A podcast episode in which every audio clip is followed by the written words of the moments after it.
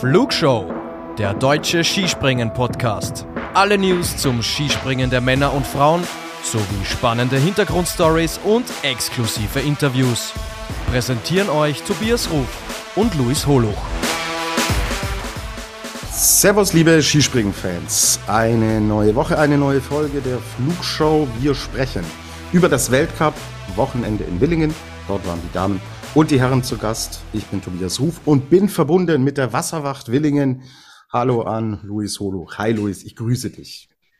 Ja, grüße dich, Tobi. Äh, war tatsächlich mehr Wasser als Skispringen an diesem Wochenende, ja. Es ist Montag 16.30 Uhr. Du bist zurück aus Willingen. Nimm uns mit, wie sind die Eindrücke? Bist du wieder trocken? War dann schon ein zähes Wochenende, oder? Ja, das muss man tatsächlich sagen. Also irgendwie irgendwie meint die Station nicht gut mit uns, seitdem wir äh, unseren kleinen, aber feinen Podcast gegründet haben. Es ist irgendwie immer zäh. Ähm, Wind kennen wir ja sowieso, aber was da an Wassermassen runtergekommen ist, Tag ein, Tag aus, das war wirklich nicht mehr feierlich. Deswegen ähm, habe ich dann am Sonntag auch äh, vorgezogen, das Ganze aus dem Homeoffice zu verfolgen, weil ich auch noch zwei, drei andere Sachen zu tun hatte. Ähm, aber das ist jetzt kein Wochenende, was mir positiv nachhaltig in Erinnerung bleiben wird, sagen wir es mal so. Äh, wie verbringt man denn jetzt äh, auch so einen Samstag, wenn es dann echt so zäh ist? Ähm, nimm uns mit, was macht man? Ähm, wir haben ja auch viele Zuhörerinnen, Zuhörer, die äh, regelmäßig bei den Springen dabei sind. Mai, viele lassen sich nicht abbringen, machen das Beste dann draus, aber äh, gerade wenn man jetzt auch so nicht aus privaten Gründen die spielen natürlich schon immer ein bisschen mit, aber es ist ja eine berufliche Angelegenheit. Was macht man? Nimm, nimm uns ein bisschen mit in deinen Tag. Ja, im Grunde genommen, im Grunde genommen versucht man, wenn es irgendwie geht, die Zeit, die man dann draußen verbringt, tatsächlich zu minimieren. Das, äh, ich meine, das wirst du auch kennen, dass man dann doch ja erst kurz vor knapp, bevor die Durchgänge losgehen, ähm, erst aus dem Pressezentrum kommt, wo es ja zum Glück doch warm und äh, trocken ist das heißt, äh, da, da schlägt man die Zeit dann so ein bisschen äh, tot, äh, macht vielleicht noch mal ein bisschen was Organisatorisches, unterhält sich äh, auch viel mit, mit Kollegen über deren Eindrücke, vielleicht auch mal Leute, die man länger nicht mehr gesehen hat. Ähm, sowas macht man, ja. Und wenn man dann draußen steht, dann ja, drückt man in erster Linie der Daumen, die Daumen, dass alles gut geht, dass alles schnell geht vor allem. Auch das war ja an dem Wochenende so eine Geschichte. Ähm, und ja, dann erübrigt sich das dann auch irgendwie groß, äh, mit Athleten irgendwie in, in, ins Gespräch zu gehen, weil du sowieso weißt, ja, die Laune ist eh durchwachsen aus vielerlei Gründen. Ähm, und ähm, ja, schätzt dich dann einfach glücklich, wenn du einen Platz im Pressezentrum hast, weil das in Willingen auch nicht selbstverständlich ist, weil es doch relativ klein ist. Also viele Kolleginnen und Kollegen, äh, die Fotos machen, die stehen halt wirklich dann den ganzen Tag sprichwörtlich im Regen und ähm, da habe ich mich dann schon glücklich geschätzt, dass ich da mal ins Trockene konnte. Absolut. Ich kenne es zu gut. Von daher kann ich es nachvollziehen. Ja, hm. wir haben viele Zuschriften gekriegt, äh, können hier gar nicht jeden, jeden einzelnen Beitrag von euch da draußen auch mit reinnehmen, aber boah, auch die Leute draußen sind echt unzufrieden.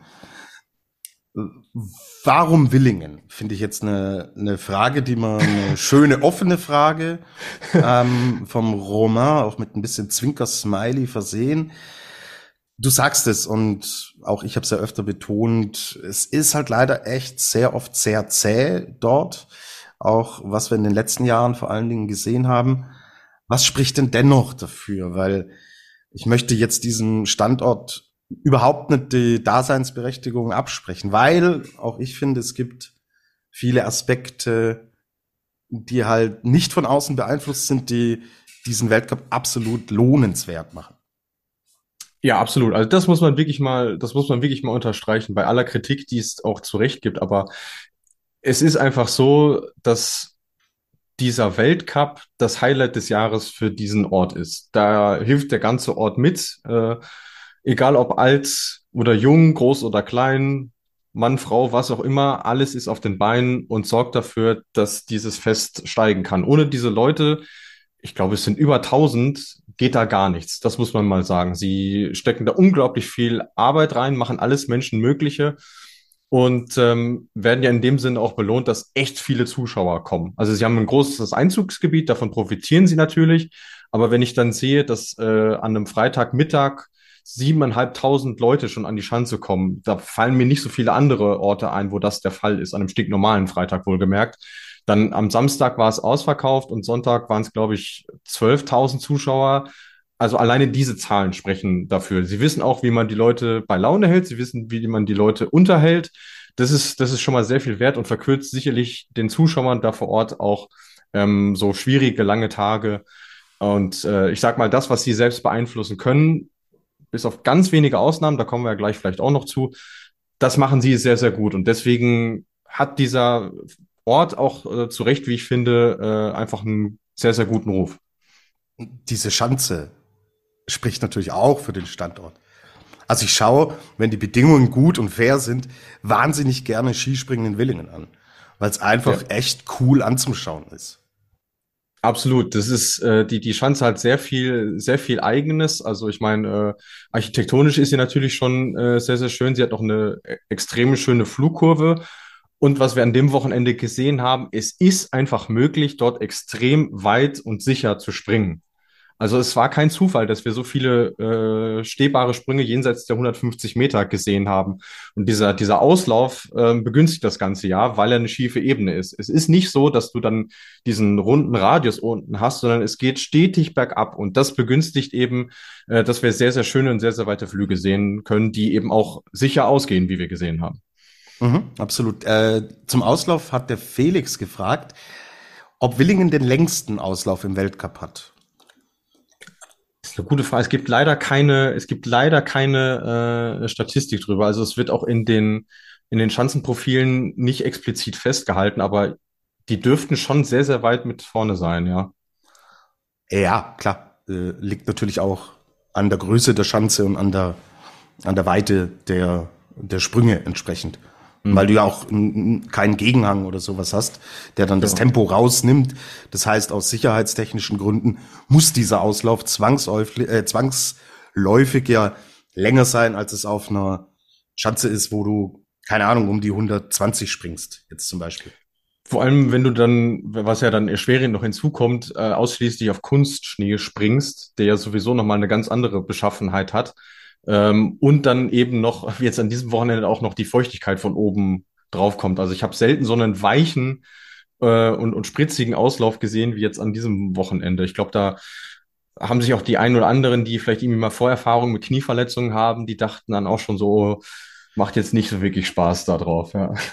ja, genau. Welcher, welcher Einfluss hat denn der Regen auf das im Endeffekt, was sich dann im Auslauf abspielt?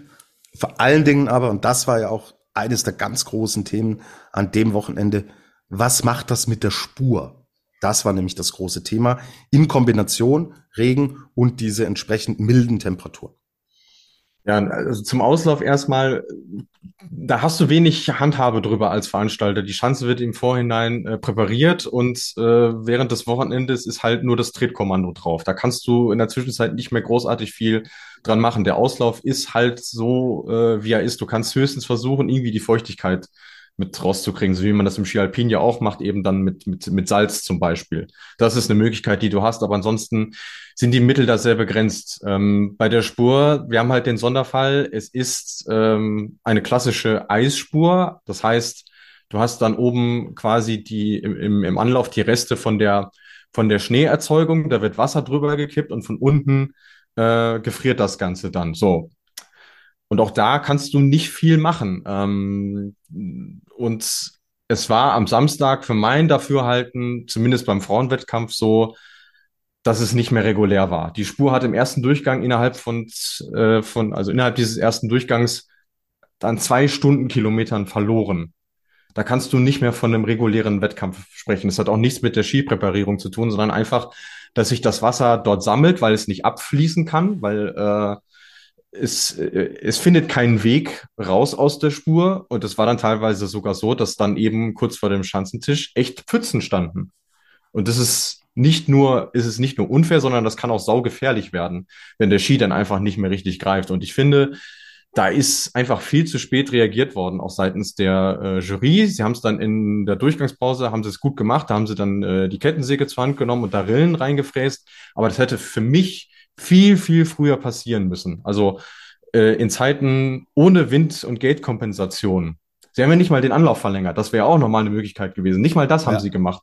Aber in Zeiten, wo wir diese Mittel noch nicht hatten, das wäre ein Wettkampf gewesen, den du Mitte des ersten Durchgangs abbrichst und neu startest, weil es einfach nicht regulär war. Mhm. Heißt, weil wir auch viele Fragen bekommen haben. Wie, wie bewerten wir das denn jetzt unter dem Gesichtspunkt faire Wettkämpfe, ja oder nein? Wenn wir alle vier Wettbewerbe nehmen, welchen würdest du noch als fair klassifizieren? Und du hast es ja jetzt angedeutet, wo sagst du, da kann ich nicht mehr von einem fairen Wettkampf sprechen. Ja, also für mich war der, der Frauenwettkampf am Samstag irregulär. Äh, die Gründe habe ich gerade schon genannt. Ähm, der fairste war für mich tatsächlich dann der Frauenwettkampf am Sonntag. Da gab es vielleicht eine Szene, wo man drüber debattieren kann, nämlich äh, Josephine Panier im ersten Durchgang, die bei für mich nicht fairen Bedingungen runtergelassen wurde. Ansonsten äh, war das im Großen und Ganzen okay. Ähm, was die Männerwettkämpfe angeht, tja, ähm, Samstag für mich hart an der Grenze. Mhm. Eindeutig, also wenn Stefan Kraft im ersten Durchgang ausscheidet, dann äh, muss man da definitiv mal drüber nachdenken, ob das denn so in Ordnung ist. Sonntag, finde ich, äh, war es kontrollierbar und äh, unterm Strich kann man den so durchgehen lassen. Für mein Dafürhalten.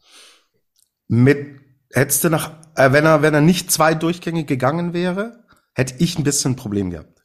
Ja, schließe ich mich an, weil gerade die Führung von Alexander Snischol einfach dadurch bedingt war, dass diese Windkompensation bei diesen Bedingungen, wie wir es jetzt in Willing hatten, nicht, die trägt es nicht. Der Mann hatte, ja, man kann, glaube ich, sagen, im Schnitt so zweieinhalb Meter Aufwind, der aber in die Kompensation nicht so wirklich einfließt. Ihr schaut euch das mal an, wie viel weniger Punktabzug der bekommen hat im Vergleich zum Rest der Welt. Deswegen war er ja vorne. Deswegen konnte auch gar keiner so richtig an ihm vorbeikommen. Ähm, aber ich, ich kann es euch ja aus eigener Erfahrung sagen, weil ich den, den ganzen Tag an der Schanze war. Ähm, die Bedingungen waren für ihn jetzt nicht so viel anders als für die anderen. Das war ein reines Glücksspiel, ob der Wind jetzt zwei, drei Grad in die richtige Richtung für dich gezeigt hat oder nicht und ob du dann eben ja, äh, was waren es, 32 Punkte abgezogen bekommen hast oder, oder 22? So. Ja, und, ja. Ah, ja, da, da ist vieles auf einmal zusammengekommen, was einen echt zum Nachdenken anregt. Mhm. Ich war überrascht, dass sie am Sonntag tatsächlich einen zweiten Durchgang der Herren durchgekriegt haben. Siehst du es auch so?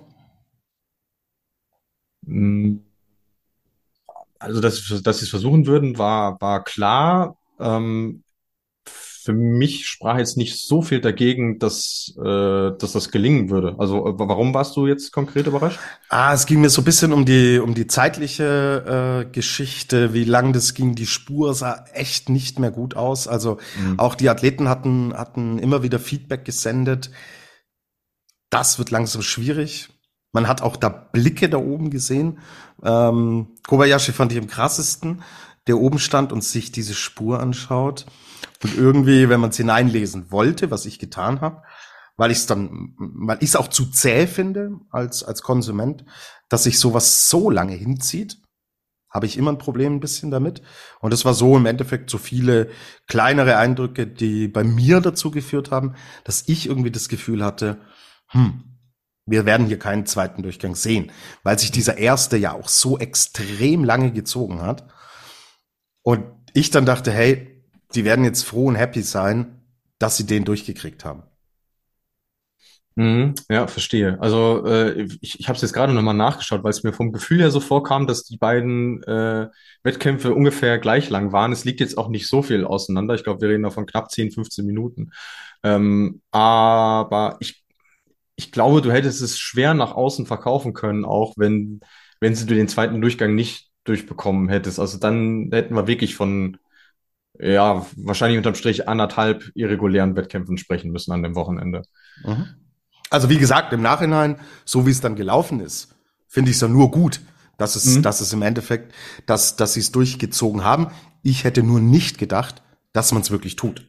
Das ist so mein, mhm. mein Punkt, den ich habe. Ja, und äh, die einzige Lehre, die wir aus diesem Ding in dem Zusammenhang ziehen können, ist halt, es führt über kurz oder lang kein Weg daran vorbei, dass auch in Willingen eine künstliche Anlaufspur kommt. Weil damit lässt du zumindest äh, diese Problematiken hinter sich, weil die viel besser mit dem Regen klarkommt, auch bei diesen hohen Temperaturen ja im Übrigen. Und auch da ist Willingen ja eine Seltenheit, äh, Thema Windnetz. Es wurde immer mehr Veranstaltern jetzt zur Pflicht gemacht, dass sie, dass sie eines haben. Nur komischerweise bei dem Ort, wo wir jetzt seit drei Jahren uns den Mund fusselig reden über Windbedingungen, da ist noch nichts passiert. Also da ähm, würde man sich auch was wünschen, weil unterm Strich ist es ja so, ja, sie, sie, sie leben sehr viel davon, von dieser, von dieser Stimmung ähm, und von dem, was sie da im Rahmenprogramm auf die Beine stellen, weil am Freitag gab es ja zum Beispiel auch eine große Eröffnungsfeier mit Lasershow und die Lasershow ging ja sogar während der Springen weiter. Aber ganz ehrlich, Leute, wir sind doch da wegen des Sports. Also seht zu, dass ihr die Rahmenbedingungen so gut es irgendwie geht dafür schafft. Das, das wäre mein Wunsch äh, unterm mhm. Strich. Der Patrick hatte äh, was anderes ins Spiel gebracht. Er zieht da auch eine Referenz zum Biathlon. Da wird äh, diskutiert, ob man Oberhof nicht verlegt. Heißt, dass man diesen Weltcup in Oberhof, der findet immer zum Jahresanfang statt, eines, eines Trimesters. Und es ist in Oberhof wirklich oft so, dass am Anfang, im Anfang Januar die Bedingungen wirklich schlecht sind und es dann so zwei, drei Wochen in den Januar hinein dauert und dann hast du wirklich eigentlich ganz gute Bedingungen. So. Und er sagt jetzt, wir sehen es jedes Jahr in Willingen, haben jetzt auch drüber gesprochen. Wäre es vielleicht auch eine Idee, da mal im Endeffekt einen anderen Termin ins Visier zu nehmen? Oder ist es dann eine Frage von Pech und Glück?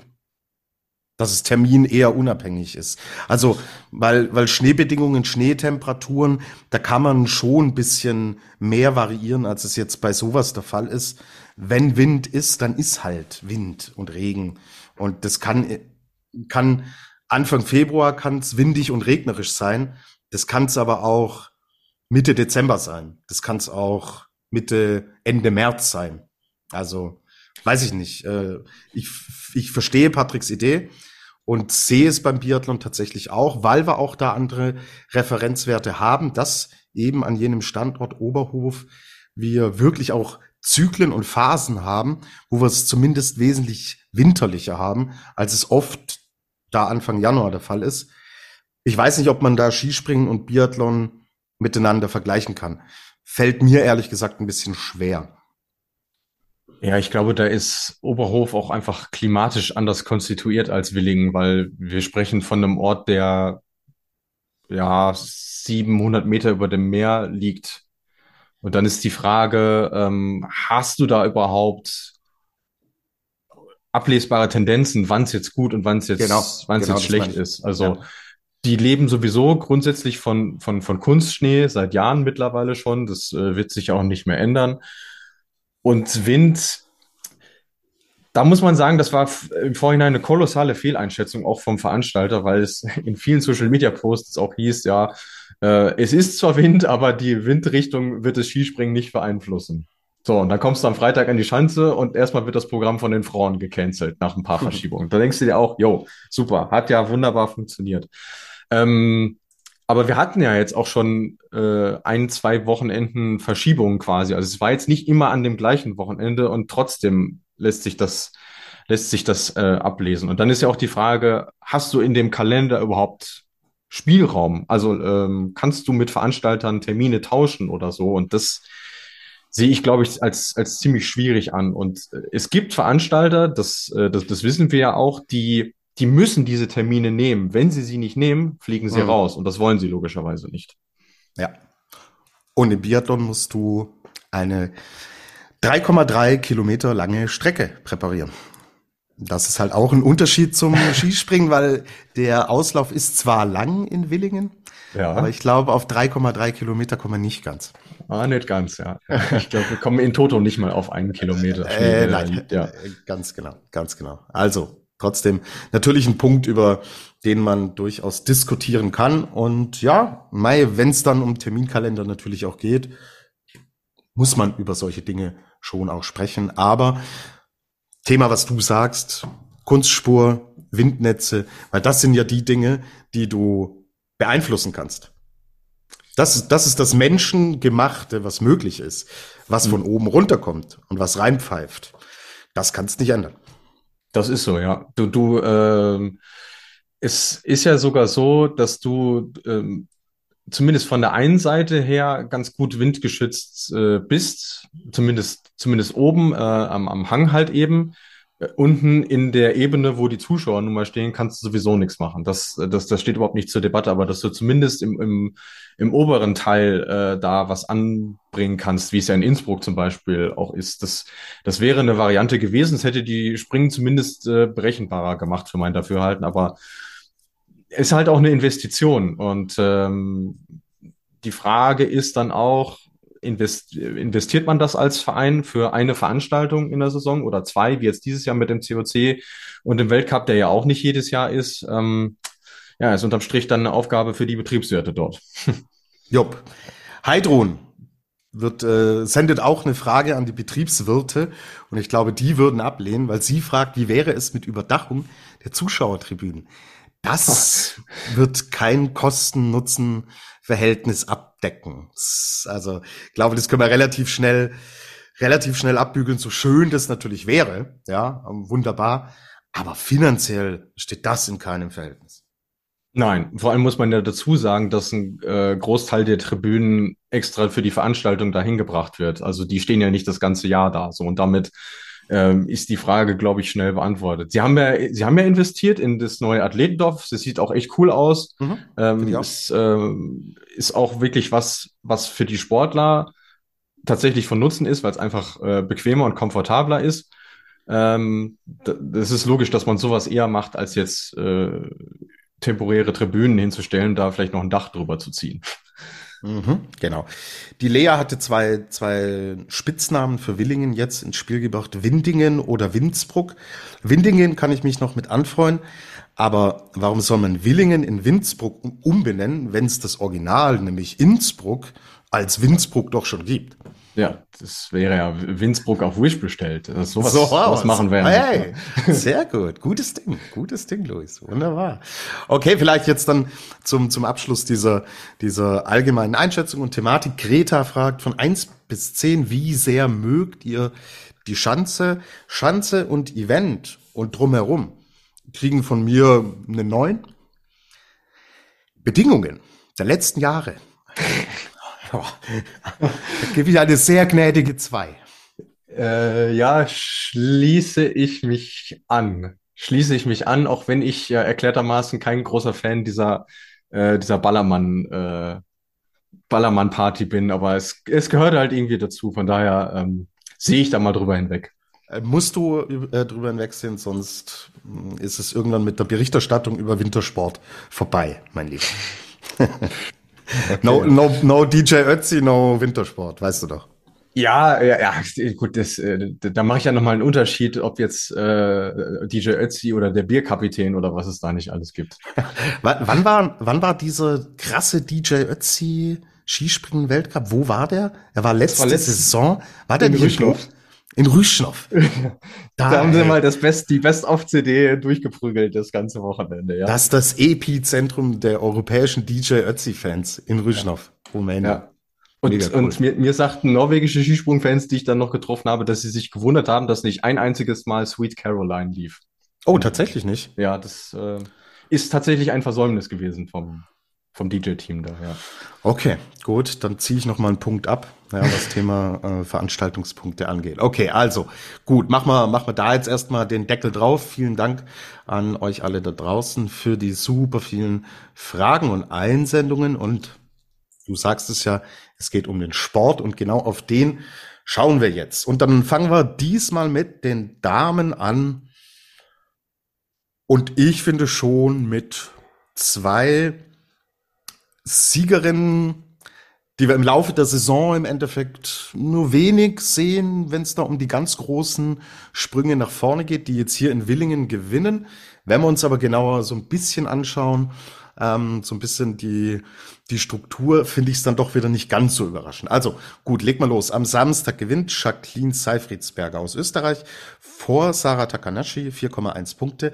Platz drei Großer Jubel. Bei den deutschen Fans, Katharina Schmid wird Dritte, 8,6 Punkte. Jacqueline Seifriedsberger. Ähm, in Oberstdorf ist sie schon aufs Podium gekommen. Also es ist nicht so das One-Hit-Wonder, das aus dem Nichts in dieser Saison kommt und sagt so, hier bin ich und äh, Bedingungen hier und da und so weiter, Glück gehabt, ich gewinne das Ding. Dass sie es allerdings gewinnt, da können wir schon von einer Überraschung sprechen. Also da hatten wir, hatten wir andere Namen auf dem Zettel. Das definitiv, ja. Also ähm, man, man, man kann zu ihrer Saison bislang sagen, sie ist äh, sehr, sehr konstant. Also mhm. sie hatte bis, äh, bis, bis Willingen ist sie in jedem zweiten Springen zumindest mal unter die Top Ten gesprungen. Einfach eine sehr verlässliche, sehr stabile Größe im österreichischen Team. Dass es jetzt der große Wurf wird, hätte sie, glaube ich, selber auch nicht äh, mitgerechnet. Witzigerweise sogar ja auf den Tag genau elf Jahre nach ihrem ersten und einzigen Weltcupsieg bislang. Ähm, hat sie nachher auch eingeräumt, ja, es war irgendwo so ein bisschen Glück im Spiel, aber sie hat zu Recht auch gesagt, Mai, ich bin halt auch einfach gut Ski gesprungen und dann, ähm, ich will jetzt nicht sagen, fällt ihr so ein Sieg irgendwo in den, in den Schoß, aber ähm, sie hat aus den Rahmenbedingungen, das war ja nun mal langsame Spuren, niedrige Weiten, ähm, hat sie einfach das Beste draus gemacht an diesem Tag. Mhm, genau. Platz zwei, Sarah Takanashi. Auch hier sie ist natürlich eine, wenn wir in die Vergangenheit blicken, war sowas eine Selbstverständlichkeit, aber auch diese Zeiten sind bei ihr vorbei. Allerdings Willingen und sie, das passt. It's a match. It's a match, ja. Auf der Schanze äh, fühlt sie sich extrem wohl, seitdem, seitdem sie im, im, Weltcup ist. Ähm, da kann man auch mal drüber hinwegsehen, dass die Landungen immer noch nicht ganz so sauber sind, weil die Punkteabstände einfach größer sind. Das macht sie einfach durch, äh, durch ihr fliegerisches Vermögen wett. Aber man muss schon sagen, äh, für ihre Verhältnisse war die Saison bislang auch zäh. Jetzt erst der erste Podestplatz. Ja. Es hat fast ein Jahr gedauert, bis sie mal wieder äh, auf dem Treppchen stand. Aber entsprechend äh, glücklich war sie ja dann auch. Mhm. Also wir haben vier Einzelwettkämpfe von ihr gesehen in Willingen. Und der vierte Platz, den wir am Sonntag sehen, ist der schlechteste Platz, den sie dort erzielt hat. Spricht natürlich dafür, wie gesagt, dass das einfach im Endeffekt harmoniert. Ob sie es allerdings hält und bestätigt, weiß ich nicht. Ich habe schon meine Zweifel an ihr. Ja, ich meine, ähm, wenn man sich die Saisons anguckt und die Parallelen zu Seifridsberger sind ja schon erstaunlich. Sie sind beide siebte mit 513 Punkten im, äh, im Gesamtweltcup. Das ist das, wo sie beide hingehören. Sie sprengen konstant oder die Top Ten, aber für ein Podium kommen sie halt nur in Ausnahmefällen äh, in Frage und ich glaube, von denen wird es jetzt im restlichen Saisonverlauf nicht mehr allzu viele geben. Bei Takanashi bin ich noch gespannt, wie sie sich im Skifliegen steht. Haben wir letzte Saison nicht gesehen, da war sie nicht dabei, weil sie ja den Start von der Raw Air verpasst hat, aber da habe ich sie schon auf dem Zettel, dass das, dass das gut werden könnte für sie könnte es auch für Katharina Schmid gut werden. Also wir haben jetzt Sapporo gesehen, auch eine große Schanze. Dort springt sie aufs Podium.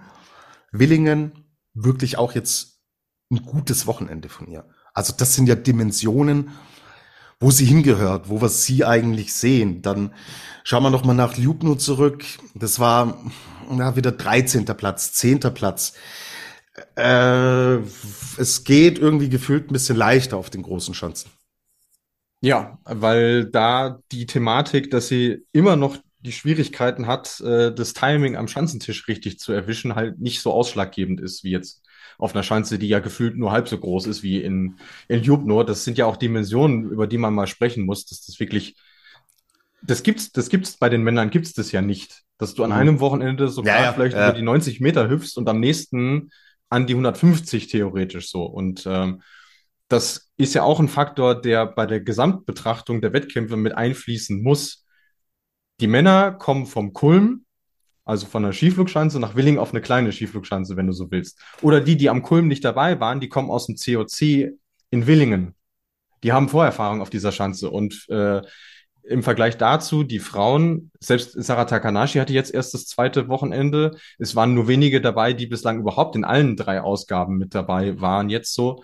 Und äh, dementsprechend länger dauert das dann halt auch, bis die sich darauf äh, einstellen unterm Strich. Aber Ähm, äh, wie du sagst, Katharina Schmid fühlt sich auf den großen Schanzen deutlich wohler. Es kommt die schlechte Nachricht wieder für sie. Mit Rühstoff und Hinzenbach kommen jetzt erstmal wieder zwei kleinere. Aber sie kann DJ Ötzi hören. Okay. gut. Ich glaube, ihr Lieblingslied ist Hurra die Gams. Da freut sie sich am meisten drauf. Ja, okay. Ja, gut. Okay. Katharina Schmid und Flamingos und was weiß ich. Also sie wird kein Problem mit, mit äh, dem Musikgeschmack haben, aber die Umstellungen sind, sind schon, sind schon krass. Aber mal so eine Saison für sie ist sie mehr oder weniger eh schon gebraucht, aber wenn sie auch dieses gute Gefühl mitkriegt und das wirkliche Highlight, was jetzt dann noch kommt, ist nun mal das Skifliegen. Mhm. Dann kann das Ding schon noch ein relativ versöhnliches Ende nehmen. Ja, absolut. Vor allem, wenn man weiß, wie, wie wohl sie sich in, in Norwegen fühlt. Also klar, gut, Lillehammer ist jetzt, ist jetzt vorbei. Das war eingangs äh, der Saison, aber auch äh, in Oslo springt sie gerne. Ich kann mir auch sehr gut vorstellen, dass die neuen Chancen in Trondheim hier äh, einfach sehr gut liegen werden. Ja, und dann äh, gilt es in Vickersund natürlich voller Attacke auf die 200 Meter, weil das ist ihr erklärtes Saisonziel. Mhm. Frage. Würde der Frauenkalender so aussehen wie der Herrenkalender, würde Silja, wäre Silja Opset dann die stärkste Skispringerin der Welt. Ich rede vom Verhältnis Normal- und Großschanze. Äh, die stärkste nicht, aber Top 3. Sie Weil ist absolute Großschanzen. Also die, die, dieser, ähm, dieser Unterschied. Also mir fallen wenige ein, oder eigentlich jetzt so spontan, ohne jetzt genau mich durchzuarbeiten. Aber bei ihr ist es schon krass, oder? Diese Unterschied, wie gut sie auf großen und im Verhältnis zu kleinen, äh, zu Normalchancen zurechtkommt. Es gibt keine Springerin, wo der Skill Gap, wenn man das so neudeutsch bezeichnen möchte, so eklatant groß ist. Also sie hat am Wochenende vorher in Jubnon nicht einen Weltcup-Punkt geholt. Ja. Und jetzt in Willingen in zwei Springen 140. Das ist so krass, ey.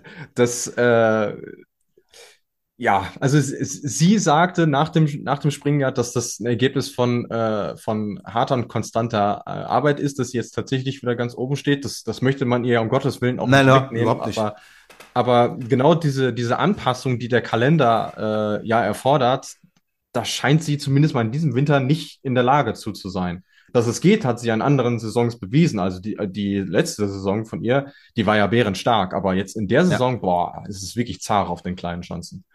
Ich würde ihr sogar raten, du, was, was hast du jetzt noch? Also klar, du musst zusehen, dass du im Gesamtweltcup unter die Top 15 kommst, weil sonst kommst du nicht zum Skifliegen. Und das ist auch für sie natürlich das Ziel. Aber wenn du nicht musst, dann lass vielleicht mal eine Normalschanze aus, gerade Hinzenbach vielleicht. Das, äh, das wäre ich Trainer, würde ich da ein Wort einlegen. Das Problem ist nur, es stehen ein paar hinter ihr Schlange, die gerne in die Top 15 rein möchte. Also kann sie es sich leider Gottes nicht äh, erlauben. Ja. Wäre jammer schade, wenn sie es verpassen würde, oder? Das ja, Skifliegen. Ich mein, ja, sie ist letztes Jahr Zweite geworden. Äh, ja. Äh, in dem Wettkampf hat ich glaube, keinen schlechten, ich glaube, da war nicht ein Flug unter 200 Meter dabei, so gefühlt.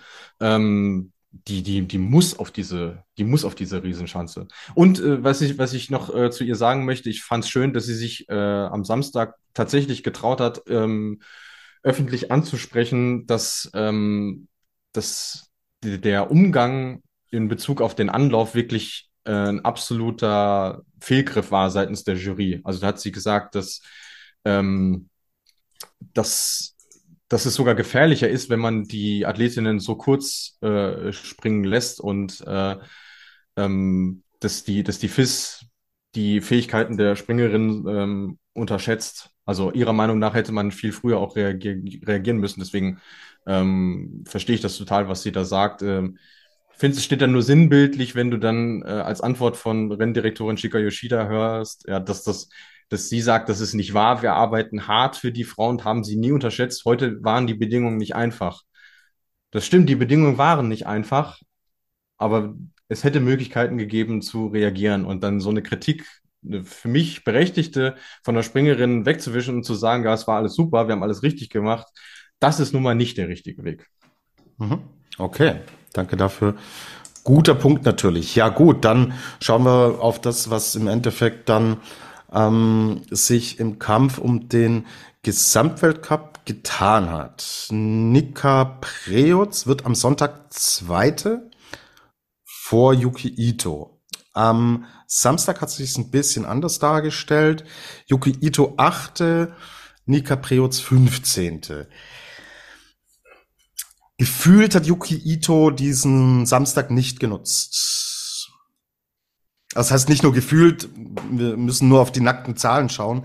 Da hätte sie tatsächlich bei einem 15. Platz von Nika Preutz hätte sie tatsächlich hier natürlich einige Punkte gut machen können, weil wir reden immer noch von einem Abstand, der um die, was sind es jetzt, 180 Punkte beträgt.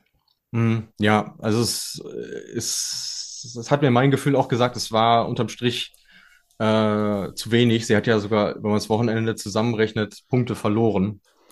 Äh, und dementsprechend schlägt das Pendel weiterhin Richtung Nika Preots aus. Wobei man sich am Samstag zumindest fragen kann, was hätte Yuki Ito großartig anders machen sollen, weil ähm, auch sie ja davon betroffen war, dass die Spur im ersten Durchgang einfach dann sehr viel langsamer war. Also wenn sie jetzt eine frühere Startnummer gehabt hätte, hätte die sicherlich mehr ausrichten können. Ähm, aber unterm Strich ist es so, selbst wenn Nika Priots äh, Luft dran lässt, du hast nicht die eine andere Springerin, die, die das ausnutzen könnte. Wäre das in der letzten Saison so gewesen, dass Eva Pinkelnick so viel Luft dran lässt, mhm. wie jetzt Nika mhm. Priots in der Saison, hätte Katharina seinerzeit noch Althaus ähm, sicherlich eine Chance gehabt, den Gesamtweltcup tatsächlich zu gewinnen. Absolut. Gut, aber auch dieses Ding ist noch nicht vorbei und beide, denke ich, sind dann schon auch versöhnlich abgereist. Mit Platz zwei für Nika Preutz am Sonntag hinter Silja Opsit und Platz drei geht an Yuki Ito, beste Deutsche, Katharina Schmid, Selina Freitag, zehnter Platz, Luisa Görlich, zwölfter Platz, Juliane Seifer, zwanzigster Platz. Also auch für die Deutschen unterm Strich ein ganz ordentliches Wochenende, aber ist eine Thematik, über die wir viel gesprochen haben. Müssen wir jetzt nicht mehr im Detail darauf eingehen. Wir haben noch Fragen. Was ist mit Josephine Panier los? Fragezeichen. Ja gut, ähm, am Sonntag, äh, wie ich vorhin gesagt habe, war es dann so, dass sie wirklich ja mit die schlechtesten Bedingungen einfach hatte. Deswegen äh, war sie nach dem ersten Durchgang auch sehr weit hinten als 26.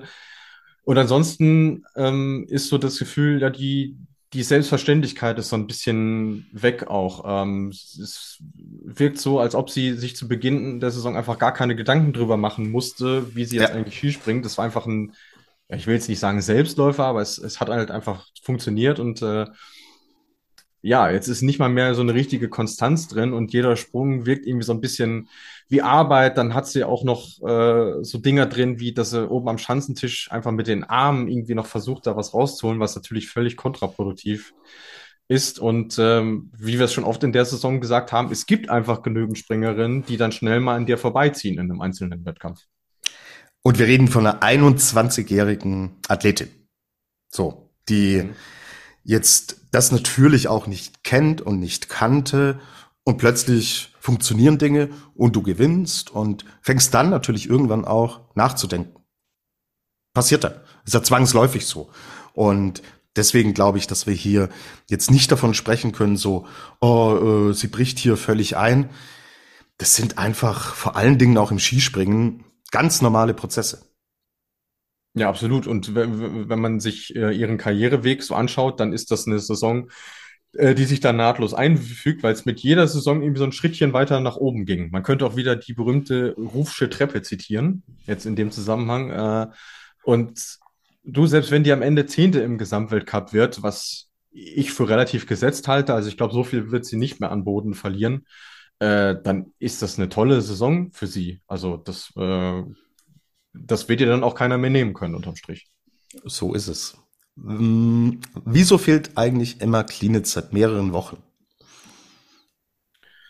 Ähm, ja, also vom Verband heißt es dazu nur, dass sie äh, während der Japanreise äh, ja, quasi gesundheitliche Probleme äh, bekommen hat und äh, da, da auch quasi deswegen abgereist ist. Ähm, und jetzt war es dann einfach so, dass sie ja noch nicht hundertprozentig äh, wiederhergestellt war dafür, dass sie jetzt auch in, in Willingen an den Start geht, weil es ja auch, ähm, wie jetzt im Falle von Eva Pinkelnick am Sonntag, du musst schon wirklich hundertprozentig da sein, damit du da mitmachen kannst. Und äh, das hat man ihr einfach noch nicht zugetraut. Aber ich rechne mal fest damit, dass sie dann in Rüschnow wieder mit dabei ist, vor allem weil es bis dahin ja noch zwei Wochen sind. Genau, und man wird es dann für sie schon auch versuchen. Sie ist 14. im Gesamtweltcup, du hast die Thematik angesprochen. Wenn es geht, wenn man sie gesundheitlich hinkriegt, sollte sie dann tatsächlich auch zeitnah auch wieder zurückkommen. Weil so eine Silly Opset liegt zum Beispiel direkt dahinter. Äh, da ist natürlich auf dem Platz lange nicht sicher. Gell? Nee, das mit Sicherheit nicht. Wobei ich mir schon sicher wäre, dass selbst wenn sie es nicht unter die besten 15 schafft, sie dann eine von denen, ja, maximal fünf wäre, die so eine Wildcard bekommt. Die, die Hintertür lässt man sich offen, weil ich meine, die Frau hat das Fliegen letzte Saison gewonnen, ist Weltrekordhalterin, die muss da mit dabei sein. Selbst wenn sie ja. es auf dem sportlichen Weg nicht schafft. Zur Not let Emma fly. So. So, ne? haben wir's. Dann äh, wir beide flyen rüber zu den Herren und mhm hier gibt's einen Sieg, den wir natürlich alle erwartet haben. Ja, klar. Johann André Forscher ja. gewinnt mit Schanzenrekord in Willingen. Okay, dass Ryoyo Kobayashi Zweiter in dem Skispringen wird. Die Geschichte kennen wir inzwischen. Podium wird komplettiert von Christopher Eriksen Sundal. Ist das, ist das ein Zufallspodium? Mal Kobayashi ausgenommen. Also bei Vorfang das sehen wir schon, ansteigende Form, sehen wir die Tendenz ganz klar, dass die, dass er der stabilste Norweger äh, ist der letzten Wochen und dass er auch das Zeug dazu hat, wirkliche Granaten zu zünden, haben wir im Laufe der Saison auch schon gesehen. Also mhm. ist nicht so, dass der zwar der stabilste ist, aber immer um auch in Qualis und sowas um Platz 10 springt. Der hat auch schon Qualifikationen gewonnen, ähm, wenn ich wenn ich mich recht erinnere. Ähm, also, dass er das prinzipiell kann, sehe ich auch so. Er kann auch Willingen. Er hat da nämlich auch schon gewonnen, 2018. Mhm. Deutschland liebt er eh. Ja, drei seiner vier Weltcupsiege hat er auf deutschem Boden geholt, zwei in Willingen, einen in Titisee Neustadt. Aber gut, der letzte Weltcupsieg war in Russland, in Nizhny Tagil, 1. Dezember 2018. Da ist dann alles aufgegangen. Oder würdest du es bei ihm auch eher mit einem Zufallsparameter äh, versehen? Fangen wir mit ihm vielleicht an. Wie, wie schätzt du es ein? Nein, das, also das war definitiv kein Zufall, dass er das äh, Springen gewonnen hat. Also ich meine, die, die aufsteigende Form hast du ja gerade schon wunderbar skizziert. Ähm, er passt auch einfach als, als Athlet, als Fliegertyp wunderbar auf diese Chance. Also äh, bei Tinder würde man sagen, it's a match. Muss man, muss man wirklich mal hervorheben. Und ähm, er hat es halt einfach verstanden, auch mit diesen Bedingungen spielerisch leicht umzugehen. Und das ähm, ist einfach ein Sieg, der aus der, der, der schreit danach, dass er verdient ist. Weil wenn man, wir haben es ja bei der Skiflug-WM schon mal gehabt, dem hätten wir ja auch äh, zugetraut, dass er unterm Strich auf dem, auf dem Podium landet. Und der war ja nach zwei von drei Durchgängen auch auf dem Podium. Deswegen kommt das überhaupt nicht von ungefähr. Und äh, es war ein sehr emotionaler Sieg, weil er selber auch sagte, oh, es ist echt schwierige Saison fürs Team und für ihn die letzten Jahre auch nicht nach Wunsch verlaufen. Und er hätte selber nicht mehr unbedingt geglaubt, dass er es nach oben schafft, aber mit dem konnte man sich einfach nur mitfreuen an diesem Wochenende. Genau. Und er stand aus norwegischer Sicht nicht alleine auf dem Podium. Erstes Weltcup-Podest. Christopher Eriksen Sundal. Würdest du hier von einem Glückstreffer sprechen? Ja. Eher, deutlich eher als bei Vorfang. Ja. Deutlich, deutlich eher, ja. Äh, auch, auch da wieder äh, zur rechten Zeit am rechten Ort gewesen. Das komplette Kontrastprogramm hat er ja dann am Sonntag erlebt, wo als 38. dann nicht mal in den zweiten Durchgang kommt. Äh, passt irgendwie auch zur norwegischen Saison. Da gibt's dann mal einen Wettkampf, wo wirklich alles aufgeht. Dann äh, machen sie zwei Podien und am nächsten Tag, ja, back to normal quasi. Ähm, also da war es dann irgendwie, also den hätte ich da wirklich nicht, nicht, nicht vorne erwartet. Es hat sich nicht so wirklich angedeutet im, im Saisonverlauf. Ähm, aber auch da muss man sagen, Mai, der, der Mann kann halt schon fliegen. Der versteht es, äh, mhm. äh, mit den Windkräften äh, umzugehen. Er ist auch sehr, sehr gut gelandet, also gerade im zweiten Sprung, äh, wenn man sich das anguckt. Ähm, und von daher an dem Tag verdient, ja, aber man kann jetzt nicht davon ausgehen, dass sich das im Saisonverlauf nochmal wiederholen wird bei ihm. Absolut, genau. Jetzt die Frage. Ähm, Sera Orb 04 schickt sie uns, wird der Sieg von äh, Vorfang die Norweger in die Spur bringen? Auch Lindwig hat uns ja tatsächlich ein ganz ordentliches Wochenende gezeigt. Sundal auch auf dem Podest.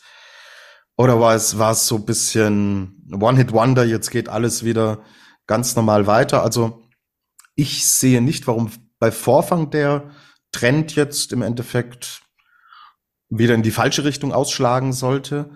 Ob es einen Impact aufs ganze Team hat, weiß ich nicht. Dafür kann ich, dafür sind sie auch meiner Meinung nach echt zu unberechenbar in dieser Saison und dafür lief es auch zu schlecht, dass man sagen kann, das Ding wird jetzt alles wieder, wieder ins Positive umdrehen. Könnt ja bei den Deutschen jetzt die identische Frage stellen, Wellinger, wobei Wellinger ja eigentlich die ganze Zeit schon performt und seine Podestplätze haben ja auch keinen Einfluss auf das gehabt, was mit Karl Geiger los ist oder, oder was dahinter passiert. Ja, also ich, ich würde es mal als Balsam für die geschundene Seele irgendwo bezeichnen. Es ist, es ist ein schöner, schöner Tag gewesen auch, aber du merkst auch, dass die, bis auf Vorfang geht ja keiner von denen irgendwie mit einem großartigen Grinsen durch die Gegend so und du, du ja. merkst schon, dass die echt schwer zu knabbern haben an der an der Saison, weil irgendwie nichts von selbst gehen will und ist ja auch eine interessante Konstellation, mit der sie jetzt äh, an, an dem Wochenende am Start gewesen sind, weil ich glaube, so in der Formation sind die auch noch nie zusammengesprungen. Also mit Vorfang Lindwig, Sündal und dann eben Johansson und Petersen, die beide ihre ersten Punkte in der Saison überhaupt erst geholt haben am Sonntag ähm, und äh, Benjamin Östwold noch dazu. Äh, deswegen finde ich das schwierig, da von einem Teameffekt zu sprechen, wenn du gleichzeitig zu Hause einen Daniel André Tande und Halvor Egner Granröth sitzen hast, die vielleicht sogar ganz froh waren an dem Wochenende, weil so wie die Saison gelaufen ist, hätten die, hätten die nämlich kein Glücksticket in der Lotterie gezogen, sondern hätten nochmal die nächste Watschen bekommen. Ähm, deswegen finde ich das schwierig daran, das irgendwie festzumachen, aber ich finde es zumindest mal gut, ähm, dass sie da diese Lichtblicke haben. Und äh, Robert Johansson ist für mich an dem Wochenende völlig unter Wert geschlagen worden. Der hat nicht einen schlechten Sprung gemacht, mhm. ist am Freitag in der Quali aber dann sowas von verwatscht worden vom Wind, dass er gar nicht in den Wettkampf gekommen ist. Auch bitter, gell? Also da gibt's die Optionen, da hast du Pech. Ja, es ist so wie ja, norwegische Eisenbichler, könnte man fast sagen. Ja, ja, ja, ja. Wenn es nicht läuft, dann läuft es nicht. Die Anne Völkel fragt uns, denkt ihr, dass Kobayashi nochmal in den Kampf um den Gesamtweltcup eingreifen kann? Also zu Kobayashi muss ich sagen, in Bayern sagt man, a Hund ist er schon. Gell? Ja. Der, hat erst, der hat erst ein Weltcup-Springen gewonnen in der Saison in Whistler, aber hat natürlich die vier Schanzenturnier gewonnen. Er ist wahnsinnig konstant. Ich sage trotzdem nein. Ich glaube es nicht, weil er gewinnt die Dinger nicht. Und Stefan Kraft holt die Siege, die holt er regelmäßig. Und dass sowas passiert wie am Samstag, das ist eine absolute Ausnahme. Und Stefan Kraft wird weiterhin super konstant durch diese Saison gehen. Und ein Andi Wellinger, der tut es auch. Und beide haben Vorsprung auf Kobayashi. Und wenn Kobayashi jetzt äh, in Japan dann nicht anfängt, die Dinger zu gewinnen, das kann natürlich sein, dass er da schon ein paar Punkte aufholt, aber ich sehe es nicht, wo es jetzt herkommt, dass er plötzlich eine Siegeserie startet. Er ist gut, er ist konstant, aber er ist nicht überlegen, ist er nicht. Und das genau, müsste das er jetzt werden, um die zwei anderen noch einzuholen. Ja, aber auch das wäre immer noch ein eklatanter Unterschied zu den Saisons, wo er den Gesamtweltcup nämlich schon genau. gewonnen hat. Weil da genau. war es gefühlt zu dem Zeitpunkt des Jahres schon mehr oder weniger durch, dass er das dass er das holt. Und das äh, sehe ich in diesem, in diesem äh, Winter nicht. Ähm, ich glaube auch nicht, dass Andreas Wellinger noch mal viel näher kommen wird als jetzt. Also das, es würde mich überraschen. Ja, total, total. Also ich, äh, ich sehe es nicht. Der Vorsprung von Stefan Kraft, das sind, was sind es jetzt, 180 Punkte auf Wellinger ja. und ähm, 270 Punkte auf Kraft. Äh, ungefähr, nee, wie viel sind es? Sorry, Leute, ich bin 233. 233 Punkte. Ja. Ähm, Nee, ich kann es mir nicht vorstellen. Aber klar, es ist alles möglich. Ähm, Platz zwei, natürlich, da liegt er schon in Schlagdistanz zu Wellinger. Wenn er, äh, wenn er zu Hause auf den Heimschanzen, da ist er extrem stark. Da hat er selbst letzte Saison, die ja eigentlich überhaupt nicht für ihn lief, auch da hat er performt. Aber nee, fällt mir schwer. Der äh, Glaube daran, dass vor allen Dingen Kraft so nachlassen würde. Daran glaube ich nicht. Nein, ich auch nicht. Also das, ähm, das berühmte Momentum, von dem man ja so gerne spricht, äh, das liegt mal definitiv nicht auf äh, Kobayashis Seite. Und ähm, so ein Ausfall wie der von Kraft, das ist ja so selten wie das Bernsteinzimmer, so gefühlt. ja? Also das, ähm, ich, ich wollte es gerne nachgucken, aber wie das halt so ist, die, die, die Eurosport-Kommentatoren-Kollegen waren dann halt doch ein bisschen schneller. Das letzte Mal, wo er nicht im zweiten Durchgang war, war beim Auftakt in Wiswa 2020. Mhm. Das war das erste Weltcup-Wochenende, äh, in dem wir von der Flugshow auf das wir von der Flugshow seinerzeit zurückgeblickt haben. Da könnt ihr euch mal überlegen, wie lange das her ist. Ja, da hat der, hat der Gernot einen schönen Start gehabt. Super, okay. Gut, dann müssen wir natürlich aus deutscher Sicht darauf schauen. Andreas Wellinger, zweiter Saisonsieg, wieder auf deutschem Boden. Coole Geschichte. Und ja, krasse Aufholjagd von Platz sieben noch ganz nach vorne gesprungen. Am Ende war es sehr, sehr knapp. Zwei Punkte fehlen Ryoyo Kobayashi. Als du es gesehen hast, im ersten Moment, ich habe gedacht, oh, da ist der Kobayashi vorbei. Ich war überrascht, dass es nicht gereicht hat. Wie ging's dir? Äh, ich nicht. Nee, ich habe äh, ich hab gedacht, oh, das ist, das ist der Meter, der ihm fehlt. Mhm.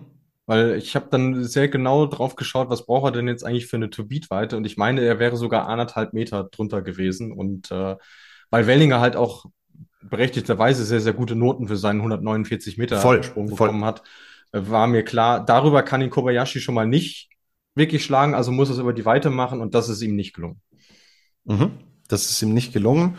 Und ja, aber ich denke für alle Zuschauer dann in Willingen, die hatten es tatsächlich auch verdient, dass es so ein Ende gibt. Und nein, Ryoyo Kobayashi, er kann damit leben, er hat den goldenen Adler zu Hause stehen oder wo auch immer er ihn platziert hat. Er wird ihn wahrscheinlich jetzt äh, mit ins Flugzeug dann packen, um ihn mitzunehmen. Und ja, da grüßt er wieder von Platz zwei und hey, Andy Wellinger, pff, muss ich ihm echt inzwischen auch ganz großen Respekt aussprechen, weil der Druck ist natürlich aufs deutsche Team wäre viel, viel größer, wenn Wellinger nicht wäre. Und er springt es mit einer Bärenruhe durch, die Saison krass, bin beeindruckt. Ja, ich glaube, da bietet es sich wieder an, dieses berühmte Wort von dem Flow mal in den Mund ja. äh, zu nehmen, weil in dem ist er einfach. Also der weiß genau, was er, was er machen muss. Lässt sich auch von mal nicht so guten Tagen wie jetzt äh, dem, dem Samstag, wo er im zweiten Durchgang halt auch verblasen wurde, überhaupt nicht aus Ruhe bringen, weil er einfach genau weiß, wie gut er aktuell ist. Und äh, ja, wenn dann an so einem Tag alles zusammenkommt, wie jetzt am Sonntag, dann steht er halt wieder, wieder ganz oben und äh, auch der Sieg absolut verdient. Absolut verdient. Alles zusammenkam und er hat es zum zweiten Mal geschafft. Weltcup-Podest Gregor de Schwanden. Ähm, ist er wieder da, wo wir ihn schon hatten? Oder muss man auch hier ein bisschen vorsichtig sein? Meine Tendenz ist zweiteres. Ja, meine auch, ähm, so durch die ganz große Konstanz zeichnet sich ja seine Saison halt auch nicht aus. Es ist immer so ein kleines Auf und Ab. Äh, nicht im obersten Regal, sondern äh, eine Etage tiefer. Aber ich habe mir im Vorhinein schon gedacht, ja, das, das ist auch eine Chance, die ihm, die ihm liegen sollte. Und gerade wenn es so viel Wind hat, ich meine, der Mann ist ja auch sehr, sehr groß, hat sehr, sehr gute ja. Tragflächen und Hebel und hat er einfach am, äh, am Sonntag extrem gut ausgespielt. Auch er gut gelandet, nicht, nicht sehr gut, aber gut. Und dieser, dieser zweite, Sprung, also mein lieber Mann, da war Swiss Air aber richtig am Start. Respekt. Da ist Swiss Air so richtig geflogen. Also, Podestplatz für ihn, denke ich, weiterhin ein Riesenerfolg und dass er überhaupt in seiner Karriere nochmal in diese Sphären kommt, damit wird er, wird er sehr zufrieden sein. Und Darauf lässt sich aufbauen. Wie es dann weitergeht, wir haben jetzt sehr viel drüber gesprochen. Es war schon ein eigenes Wochenende. Es ist eine eigene Chance. Deswegen überbewerten nicht alles. Manche Dinge ziehen sich aber weiterhin durch. Das sind dann entsprechend Plätze von Ryoyo Kobayashi, von Andreas Wellinger. Bei Stefan Kraft war es ein sechster Platz, einmal ausgeschieden. Aber auch hier sehen wir natürlich, dass eine gewisse Konstanz einfach da ist und so auch weitergehen wird. Jetzt ist die Frage, Anti-Alto. Glaubt ihr an ein erstes Podest für Anti-Alto oder Schniestschol? Alto nicht. Bei Schniestschol sehe ich aber schon, diese letzten Wochen sind wirklich solide, die er springt. In einer Mannschaft, in der es auch nicht läuft. Für ein Podest müsste trotzdem alles zusammenkommen. Also ich glaube bei Alto einfach, glaube ich nicht dran. Es tut mir sehr leid. Für Finnland wäre es ganz toll, für ihn auch. Ich sehe ihn da aber unter normalen Umständen nicht. Eher Snischol, weil die Entwicklung schon auch für ihn spricht.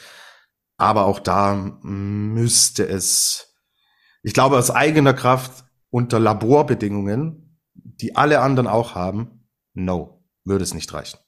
Ja, also das sind für mich auch beide äh, in der gleichen Kategorie Springer, die also vom, vom Grundlevel und von dem, was sie mitbringen, da einfach nicht, nicht hinkommen. Es war für fürs Nischo noch mehr als für Alto auch eine Frage der Nerven. Und er hat es nicht zusammengebracht am Sonntag. Und äh, da ist auch leider nicht der erste Pole. Wir erinnern uns an, an Stefan Hula bei Olympia 2018. Du natürlich noch mal besonders gut, Tobi, weil oh. du standest da an der Schanze und hast dem Treiben zugeschaut. Ähm, aber das ist ja dann auch das kann man ihm nicht mal vorwerfen, weil die Frage ist ja, woher, soll's, woher soll das denn kommen? Wenn du nie der große Überflieger warst und dann auf einmal in diese Situation kommst, dann, dann gibt es halt nur zwei Möglichkeiten. Entweder du, du schaffst es auszublenden und dein, dein Ding einfach runterzuziehen oder du kriegst halt doch die Flatter, so wie es nicht, Joe.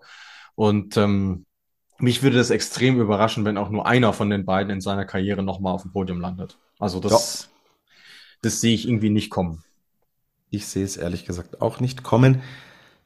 Aber Schniescholl ist 29, 30? 29, ja. 29.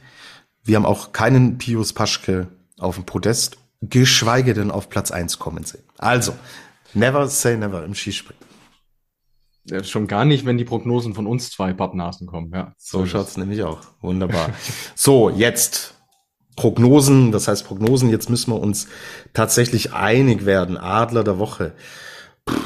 Ich tue mich sehr, sehr schwer. Ich habe den Namen Roman Kudelka jetzt von einigen gelesen. Ein neunter Platz, ein 29. Platz.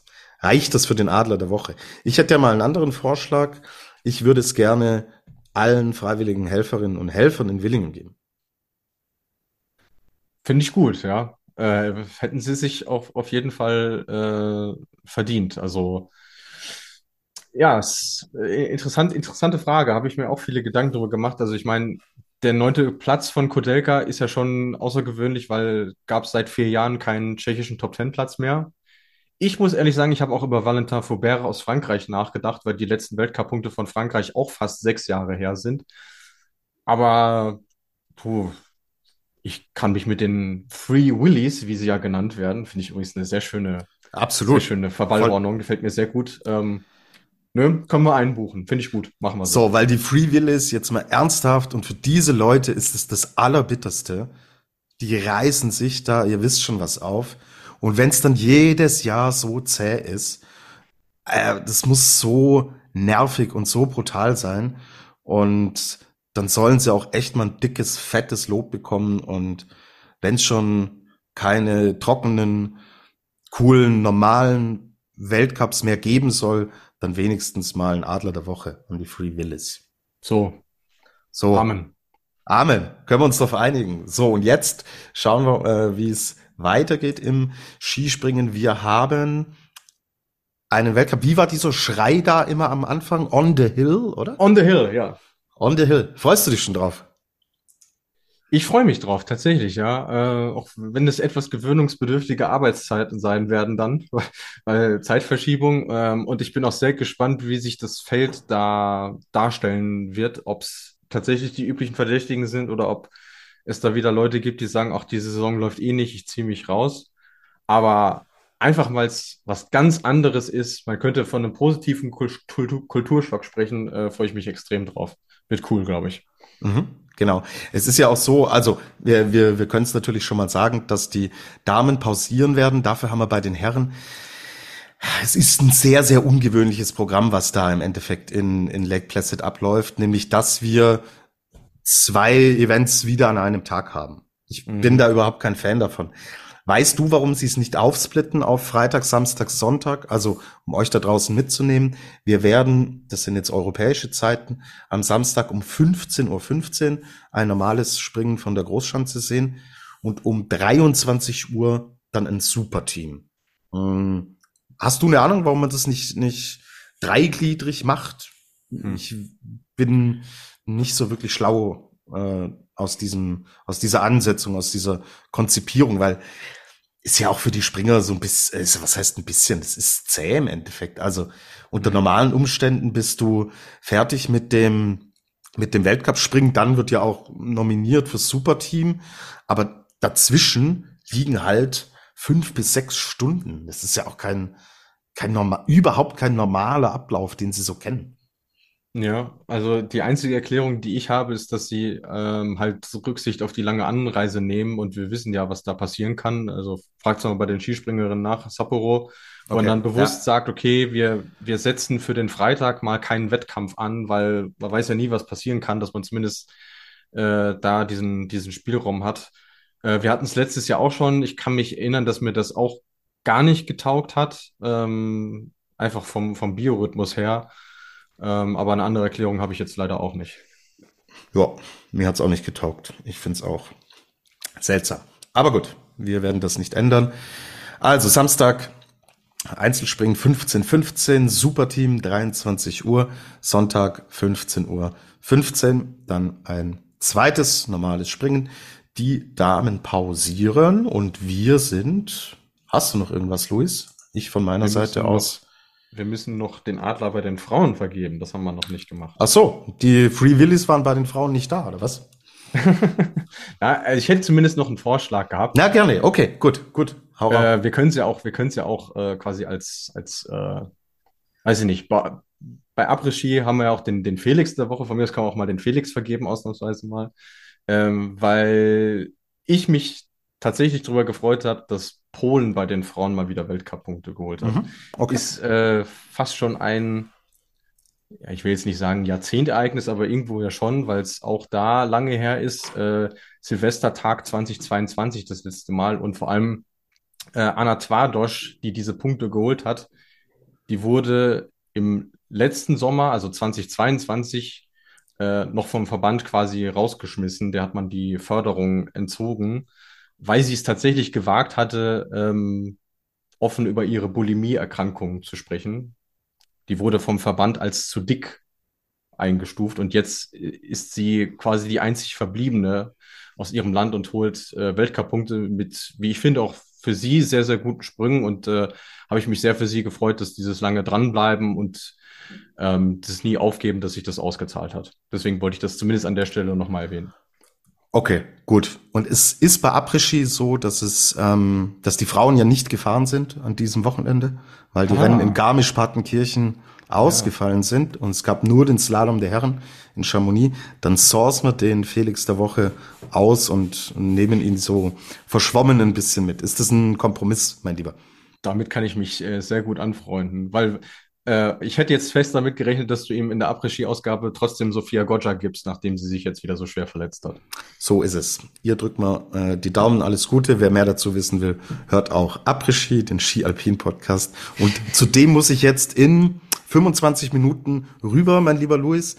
Deswegen ah. danke an dich cross-podcastiale Cross-Promotion hier quasi, ja. So ist es, ja. Äh, nordische Kombination, podcastische Kombination. So machen wir das. Wunderbar. Ich danke euch allen da draußen für die wahnsinnig vielen Zuschriften, die wir bekommen haben. Danke dir, Luis, für Schilderungen der Eindrücke vor Ort aus Willingen und über das launige Gespräch übers Skispringen. Fliegt soweit es geht und bis zum nächsten Mal. Baba. Ciao.